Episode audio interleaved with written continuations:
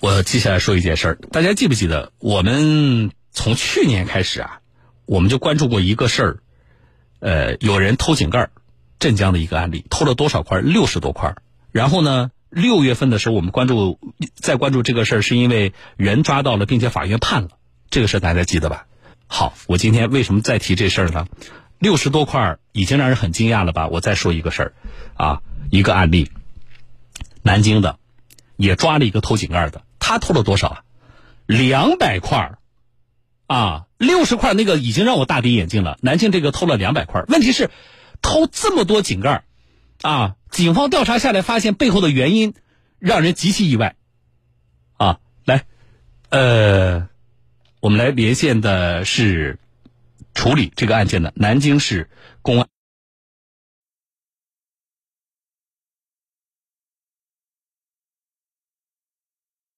单警官电话肯定是进来的，是信号不好吗？我听到了，但是我们的听众肯定听不到。你好，哎，好了，好，单警官你好，好了呀，哎，好了，哎，你好，你好，这事儿是什么？你们是接到群众报警了吗？呃，我们这个派出所辖区里面有大量的这个在建的工地，然后呢，有各个部门，他们都是按照自己的这个区块划分，在负责里面这个道路道路的这个建设。嗯。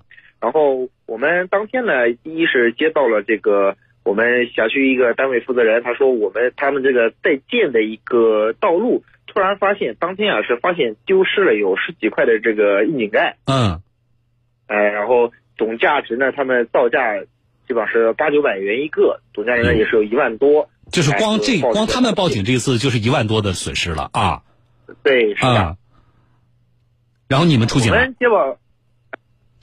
到现场，呃，看了一下大概情况，这个是属于它这个路段，这个基路面上的呃设施基本上已经建设完毕了。嗯，哎，所以说，但是就井盖被人撬走了。对，是的，呃，这个施工单位呢还是很负责任的，把每一个就是被撬走井盖的这个地方都是做了这个围栏，嗯，给围起来了，哎，也防止说要出意外。如果说这种没有大家没有注意，嗯嗯，施工人员没有注意外。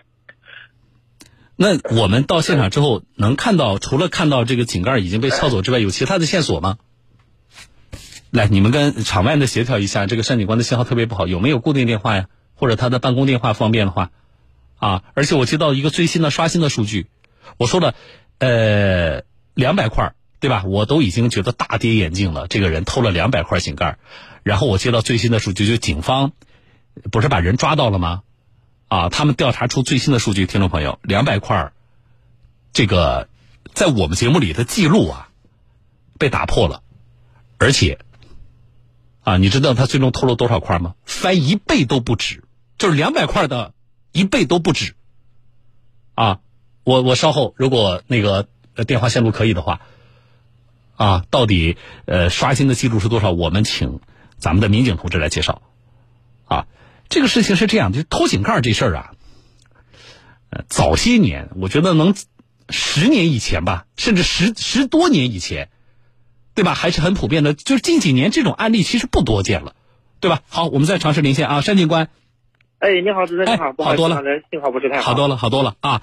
那这个十几块这个道路的井盖被撬掉了，你们也出警了，但是有什么有价值的线索吗？什么人干的？呃。因为是在建的工地，所以说视频监控这块条件不是太好。嗯，我们呢一个是走访了周边的这个施工单位，嗯，然后呢也发现陆陆续续也有很多就是一些这样的丢失一些情况。啊，之前也有报过案，我们也是进行这个串并的这个调查。嗯，另一方面呢，我们调取了周边的监控，然后呢就发现有一辆这个面包车。嗯，呃，这个在案发的这个几天啊，经常在我们这个案发现场附近。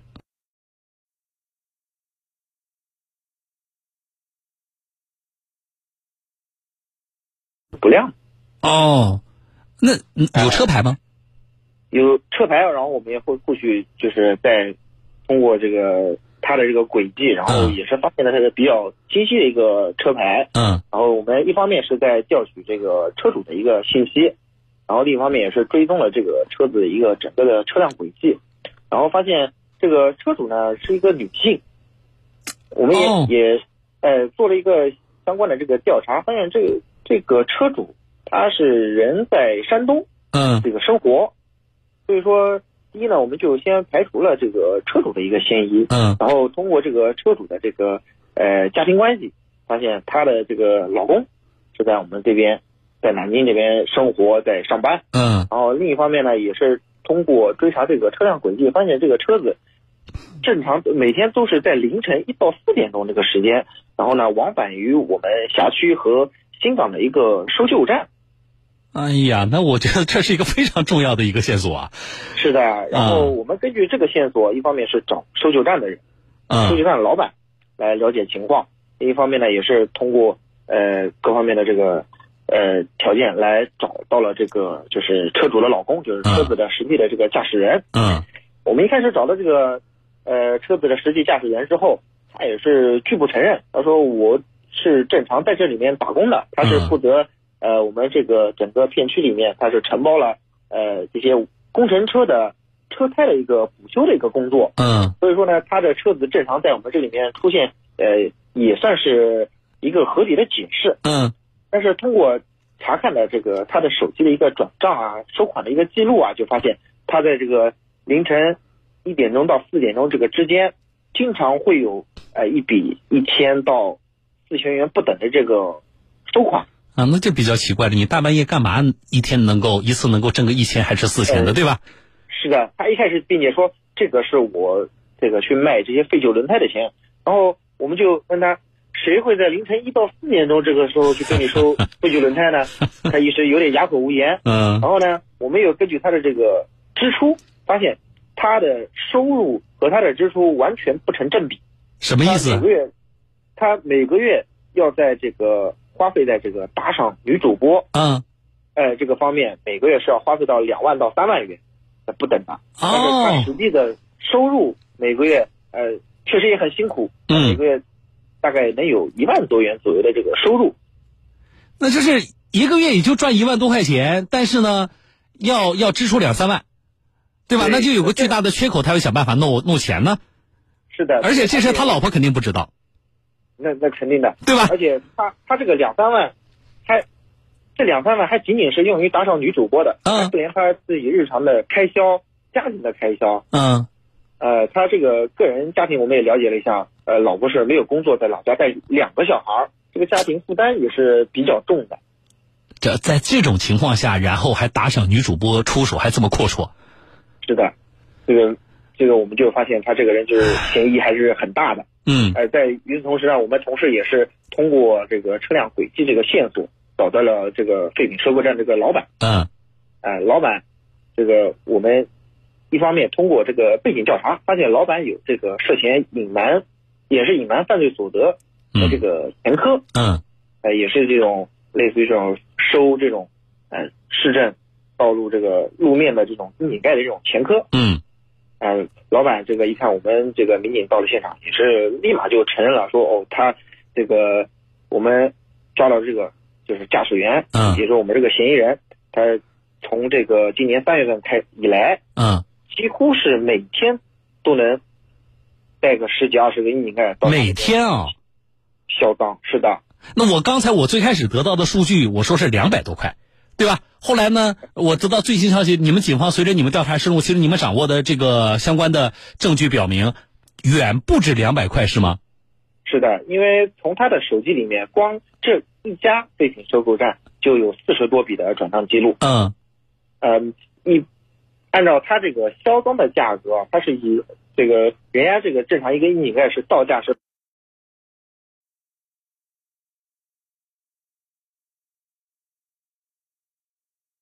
多元，它每每次的进账这个是一千元到四千元不等，也就是说按照这个平均价格来算，嗯每次都是有十几二十个甚至三四十个嗯。这么多的一个窨井盖去销赃。所以目前你们统计下来的有可能是多少个？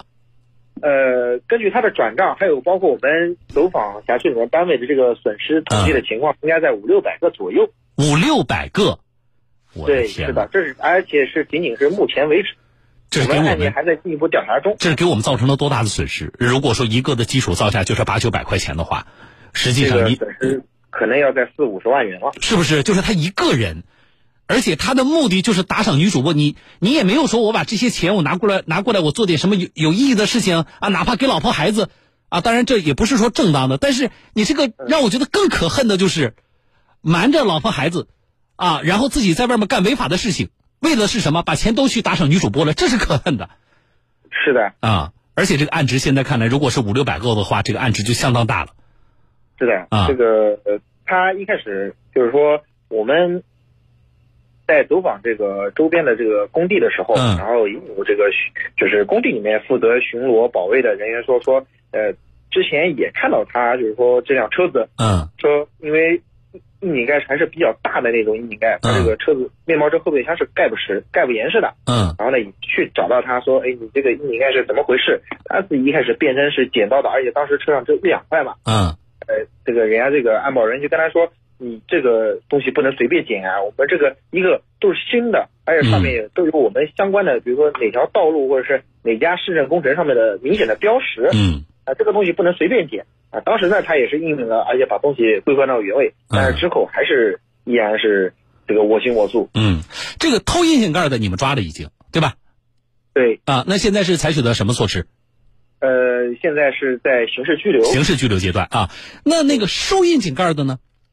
收硬井盖的我们也依法这个刑事拘留了，因为他也是引犯罪所得。好的啊，这个事情呢，我觉得呃特别典型，特别典型，而且真的是让我非常意外，也感谢单警官呃给我们详细的介绍了这个过程啊，谢谢您，单警官，我们再见。